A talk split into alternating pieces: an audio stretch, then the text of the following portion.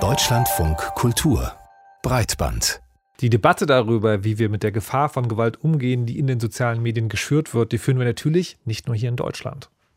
In Kenia wird in der kommenden Woche gewählt. Manche sprechen da von einer Megawahl. Denn es geht nicht nur um den Präsidenten, den neuen, sondern auch um das nationale Parlament und die, die fast 50 Lokalparlamente und deren VertreterInnen.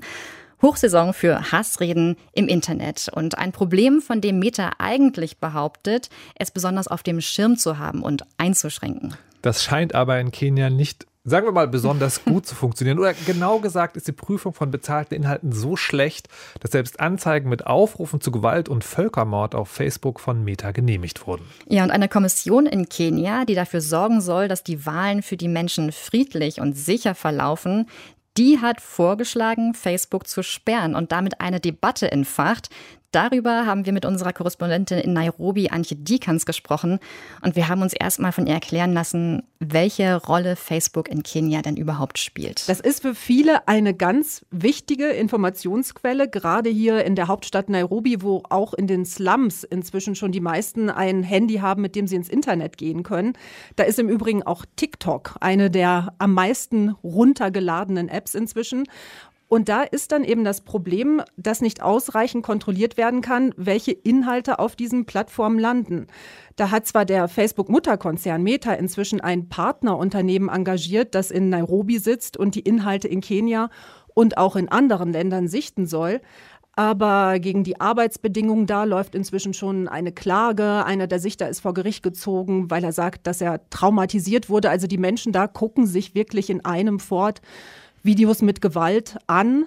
Und jetzt vor den Wahlen in Kenia geht es aber mehr um Posts, die erst zu Gewalt eben aufrufen. Da haben jetzt Menschenrechtsorganisationen, Global Witness und Foxglove zuletzt einen Test gemacht und haben 20 bezahlte Werbeanzeigen auf Facebook geschaltet, die Hate Speech, Hassrede enthielten.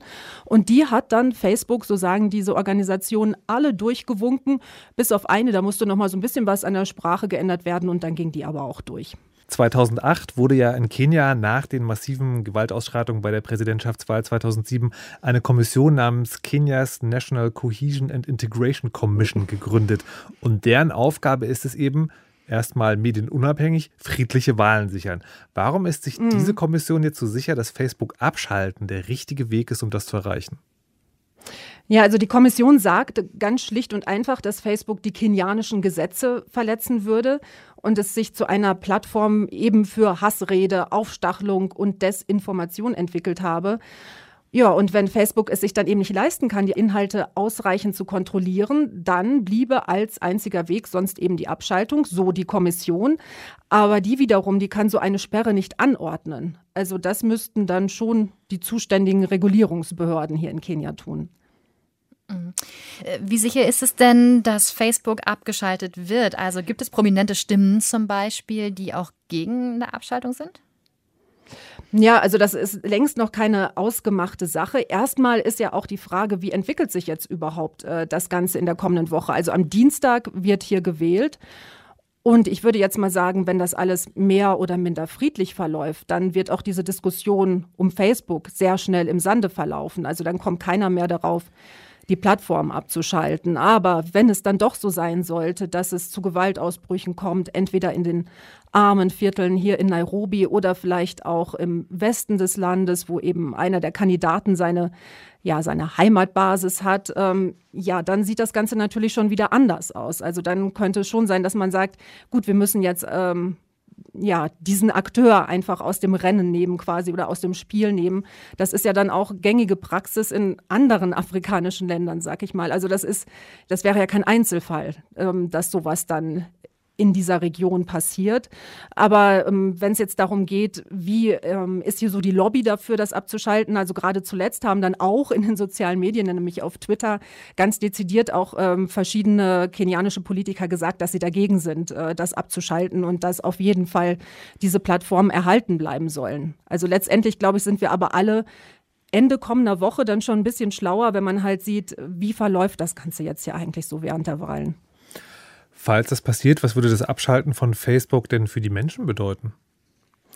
Ja, zum einen natürlich könnte man dann sagen, ja, jetzt ähm, sind halt diese Aufrufe zur Gewalt über die Plattform nicht mehr möglich. Aber ich habe ja auch schon gesagt, Facebook ist eben auch eine ganz wichtige Informationsquelle.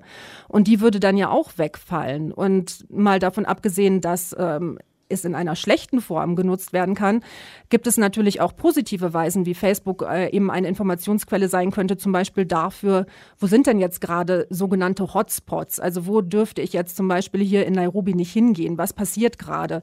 Das ist ja oft dann recht unmittelbar, wenn Menschen da äh, etwas einstellen, ähm, posten, was sie jetzt gerade da selber gesehen und erlebt haben. So schnell sind ja dann auch oft die traditionellen Medien nicht. Und das würde natürlich dann ähm, auch für die Menschen wegfallen. Also auch, auch insofern insofern ist es natürlich ein bisschen zwiespältig zu sagen, ähm, ja, wir legen Facebook lahm oder was ja auch dann manchmal passiert, wir schalten sogar das ganze Internet ab.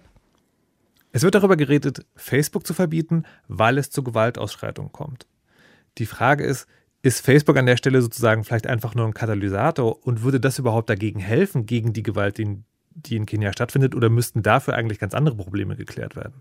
Genau, das ist bestimmt ein wichtiger Aspekt. Also, dass natürlich auf Facebook sich dann das spiegelt, was auch generell so in der Öffentlichkeit stattfindet. Und ähm, ja, wenn man jetzt wirklich Gewalt verhindern will nach den Wahlen in Kenia, ob sie jetzt ausbricht oder nicht, dann macht man das ganz sicher nicht, indem man Facebook abschaltet. Also, es könnte dann vielleicht ein Faktor sein. Aber das Wesentliche hier, was zu Gewalt führt, ist ja die Situation der Leute, die Armut, die Verzweiflung ähm, ja, ähm, das, die Enttäuschung über die Politiker immer wieder. Und wenn man also Gewalt verhindern will, muss man letztendlich natürlich da ganz äh, an der Wurzel ansetzen. Und Facebook ist da nur ein kleiner Faktor. In Kenia wird vor den Wahlen am Dienstag darüber diskutiert, Facebook abzuschalten, um Gewaltausbrüche zu verhindern. Darüber haben wir mit Antje Dikans gesprochen. Vielen Dank.